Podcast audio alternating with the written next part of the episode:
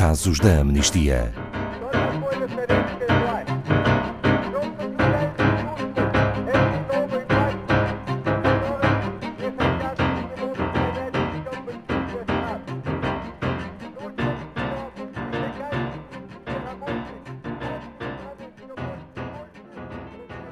A importância de partilhar histórias com final feliz é tão importante como denunciar as que ainda estão por cumprir.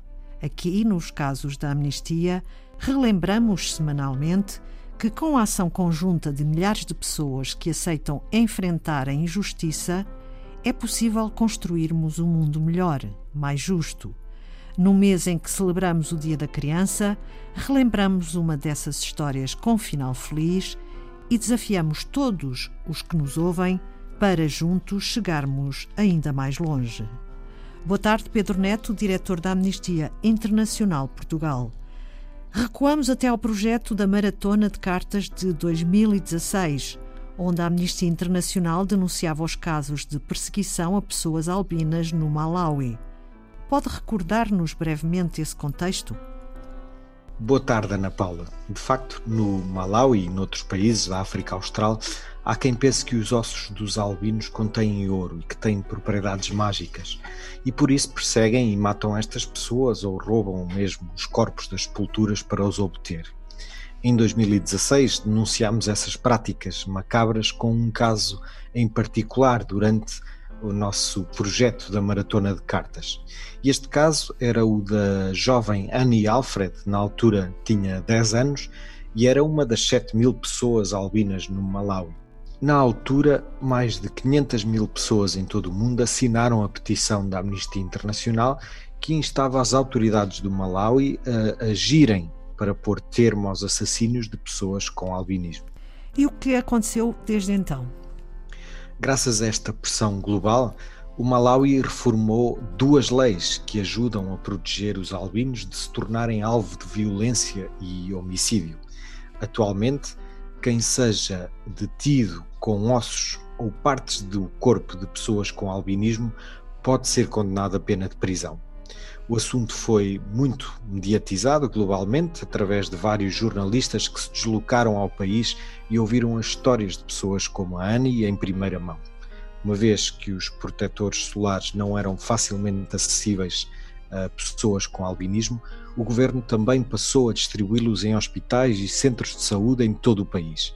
Anteriormente, apenas dois hospitais tinham protetores solares própria primeira-dama do país apadrinhou a Associação de Pessoas com Albinismo no Malawi, o que aumentou ainda mais a visibilidade e facilitou a sensibilização em torno da necessidade de proteger estas pessoas. É então um objetivo cumprido? É isso, os objetivos da campanha foram cumpridos, mas não podemos ficar por aqui. Há países, há outros países países como Moçambique, o Congo e a Tanzânia, que ainda têm alguns passos a dar nesse sentido. Como a história da Annie ilustra, esses avanços só são possíveis quando agimos em conjunto, mas ainda há muitas Anis que precisam de nós. E de que forma podemos continuar a agir? São várias e todas elas muito importantes. Podem consultar todas as possibilidades de agirem no nosso site em amnistia.pt.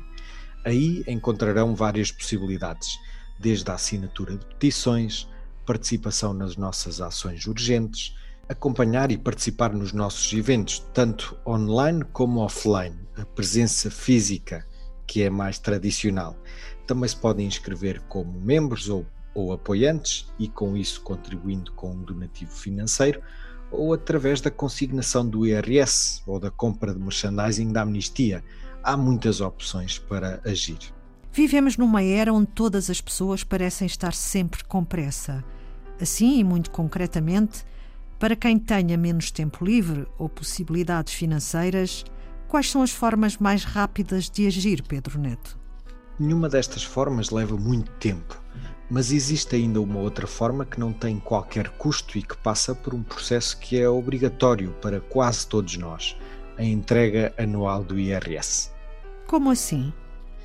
Para além das ações de ativismo propriamente ditas e que já referimos, é possível consignar 0,5% do IRS para a Amnistia Internacional. As pessoas não pagam mais impostos nem recebem menos com esta opção. Estão apenas a indicar onde pretendem que sejam aplicados 0,5% do imposto que já pagou. As pessoas podem fazê-lo na declaração de entrega de IRS. Podem fazê-lo até ao dia 30 de junho e, para isso, só precisam de colocar o NIF da amnistia, que é o 501 223 738 na sua declaração de IRS. No nosso site, em amnistia.pt, temos todas as explicações necessárias e encontram todos os detalhes como o fazer é verdadeiramente simples e é um impacto que tem direitos humanos asseguradamente. Pedro Neto, de que forma cada uma delas contribui para ajudarmos crianças como Annie ou outras em situações semelhantes, mesmo que noutros países? A Amnistia Internacional é financiada sobretudo pelos seus apoiantes individuais e só aceita donativos de governos até certo montante e tem de ser para finalidades específicas como educação para os direitos humanos. Todo o outro trabalho que fazemos é sobretudo assegurado por donativos individuais, de pessoas anónimas, de pessoas individuais. Só deste modo é que nós conseguimos investigar, denunciar, fazer campanhas, acabar com as violações de direitos humanos de forma independente e que seja imparcial e autónoma.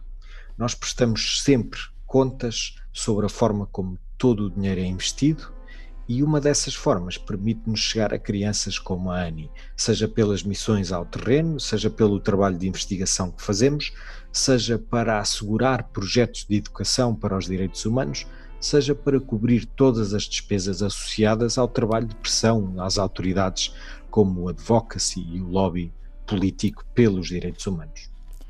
Têm exemplos concretos recentes de investigações em curso ou outras vitórias? Sim, para todos estes casos. Em abril de 2020, bem recente, nós documentámos e denunciámos a presença de crianças soldado em pelo menos dois locais de treino de grupos armados no Sudão do Sul. Os menores faziam parte de forças do governo e da oposição. Em Portugal, para dar outro exemplo, acompanhamos a deterioração do padrão de vida de crianças em risco de pobreza e que vivem em condições desadequadas, como nos bairros informais ou que pertençam a minorias. Uma situação que acompanhamos sobretudo no atual contexto de crise.